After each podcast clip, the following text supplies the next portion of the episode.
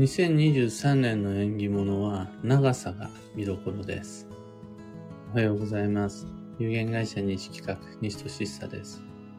運をデザインする手帳、有機暦を群馬県富岡市にて制作しています。有機暦は毎年9月9日発売です。最新版のご注文を受けたまわります。ご相談要欄のリンクご確認ください。で、このラジオ、聞く暦では、毎朝10分の暦レッスンをお届けしています。今朝は、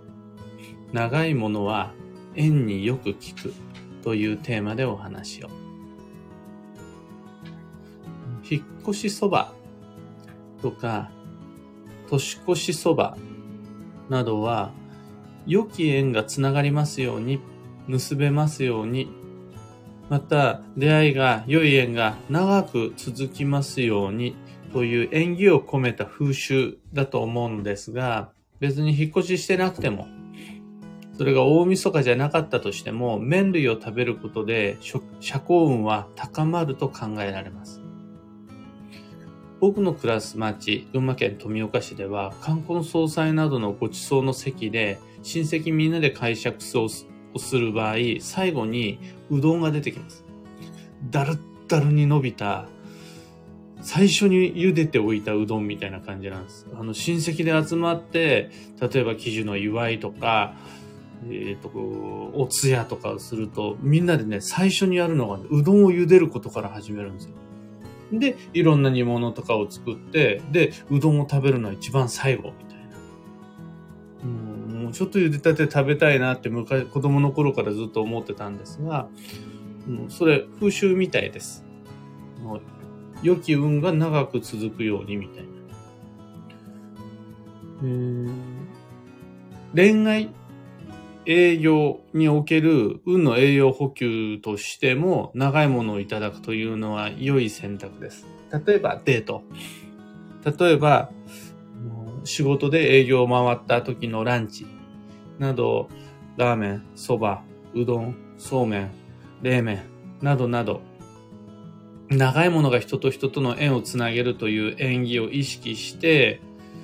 麺類をランチにいただくのはとても縁起が良いと思います。これらすべて、暦の中における吸気の作用で言うなら白く木器の作用からそんな風に言います。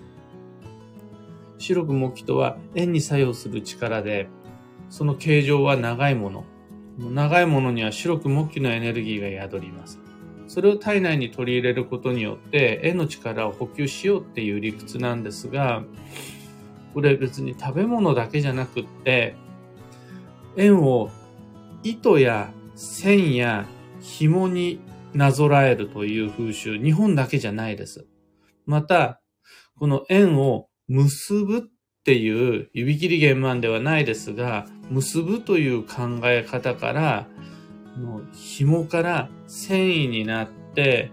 そのロープになって、このつながりっていう一つの線を円と見立てて、これをよりよく保とう、これをよりよく取り入れようという考え方は結構昔からあるベタな縁起です。リボンは良縁を結ぶモチーフだし、お箸も縁起が良いとされます。お箸は特に対になってるものだから、目を飛ばしなんて言って、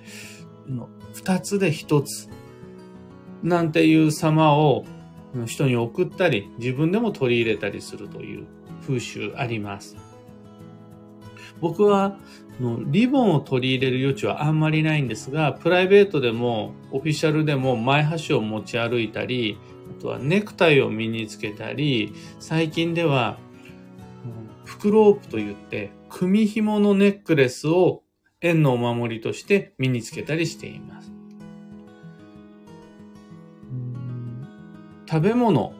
持ち物など長いものが縁に良いというのは日本においてはそこそこ定番のもう基礎知識です。だから昔から伝統としてあるがゆえに周りで探すといっぱい見つかります。取り入れやすいです。祝い袋の水引きであるとか、あとは、うーんと、編み物、それとカゴ、カゴを編んだもの、などもみんなそうです。そうすると、例えば今手持ちのニット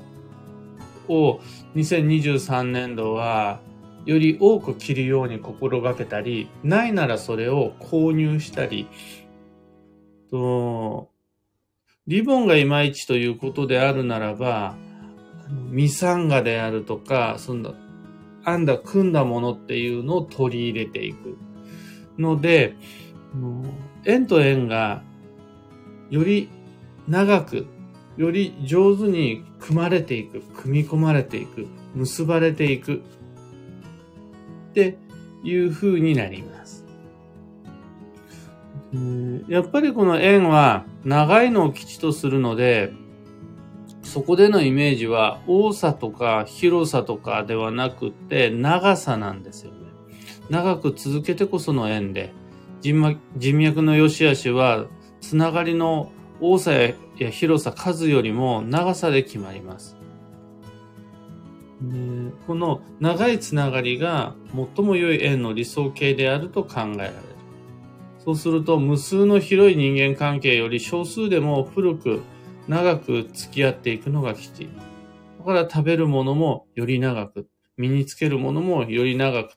と考えたとき、2023年という白く木器の年にはどれを身につけるのか、何を食べるのか、どの場所に行ってどんな道具を使うのかって考えていくと迷った時に、あ、これにしようってすぐ決められるはずです。迷わない時には、必要なんだからその丸いものを作れ、使えばいいし、その短いものを使えばいいと思います。でも、どれでもいいんだけど、どれにしようかなって迷った時には、どれが自分が持ってるものの中で最も長いのか。または、レストランの中で一番長いものは何なのか。さらには、人に送ろうと思った時に、どれが今ある選択肢の中で一番長いのか。長いものを選んできち。で考えられると、白く木器の年を過ごすアンテナが上手に立てられると思います。今朝のお話はそんなところです。二つ告知にお付き合いください。有機暦ユーザーのためのオンラインサロン、運をデザインする暦ラボでは、今毎週短期集中翻訳講座開催しています。ラボ生の方はぜひともご確認ください。Facebook ページにすべてのアーカイブ残してあります。二つ目の告知が開運ドリルワークショップ2023に関して、時期や方位の吉居を生かして12ヶ月の行動計画を立てましょうというワークショップです。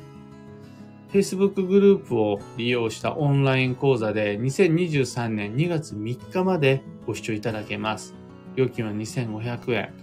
もういよいよそろそろどんな一年にしようかというデザインが必要です。それがないまま過ごしてしまうのは残念ながら流れに乗りにくい。来年は特に思い通りにならない年なので、未定、未定の感じでもいいから予定は立てていきたいです。そのためのきっかけとして、開運ドリル利用していただけると嬉しいです。お待ちしてます。サロンもドリルも詳細のリンク先を放送内容欄に貼り付けておきます。さて、今日という一日は2022年12月19日月曜日。休息の12月の13日目。休みの日にまで頑張ってしまいがちな師走真っ只中です。そこで、意地でも心身を消耗しないで済むように、やっぱ休日はちゃんと休日してきち、そして余力を確保してまいりましょう。幸運のレシピはハマチ。旬の魚介が良いです。旬の魚介は他にもタラ、金目鯛、寒しじみなどなど、あとはヒラメも良いと思います。赤貝も良いです。そんな旬の魚介を生でもいいし、火を通してもいいし、お鍋でもいいし、焼いてもいいし、旬の業界意識して良い基地となります。今日のキーワードは目標、指針を持つ。そんな大きい野望を持ちましょうじゃなくていいんで、家を出る前に、もしくは行動を始める前に、今日の予定とかノルマ、期限を先に確認してから出発しましょう。という日です。以上、迷った時の目安としてご参考までに。ところで、毎朝のこの音声配信は、Apple Podcast、Spotify、Amazon Music、Audible、Google Podcast、YouTube でもご聴取いただけるようになっています。いつもの使い慣れたアプリの中でフォローしてください。聞く暦とか、西としさで検索していただければ見つかるはずです。それでは、今日もできることをできるだけ、西企画西としさでした。いってらっしゃい。ビートさん、おはようございます。タカさん、おはようございます。そちらは雪ではないでしょうか富岡も山の方はみぞれっぽい雪がちらほらと降ったと聞いておりますが、今、僕の住む町の空は重い曇り空って感じです。アマガエルさんおはようございます。そちら雪ですね。キーボードさん、ひでみんさん、ロミさん、みのきちさん、おはようございます。エヌシャンティさん、おはようございます。アマガエルさん、雪がひどくて、道路の除雪が追いついていないらしく、急遽会社が休みになりました。休息を意識しながら少し断捨離したいと思います。素晴らしい。それはきっと恵みの雪です。ちななおさん、おはようございます。バンドさん、おはようございます。今日、僕なんですが、うん、もう朝の、これで9時になったら早々外に出て、2024年の暦のミーティングです。もう来年度の暦作りが、の、こちら側では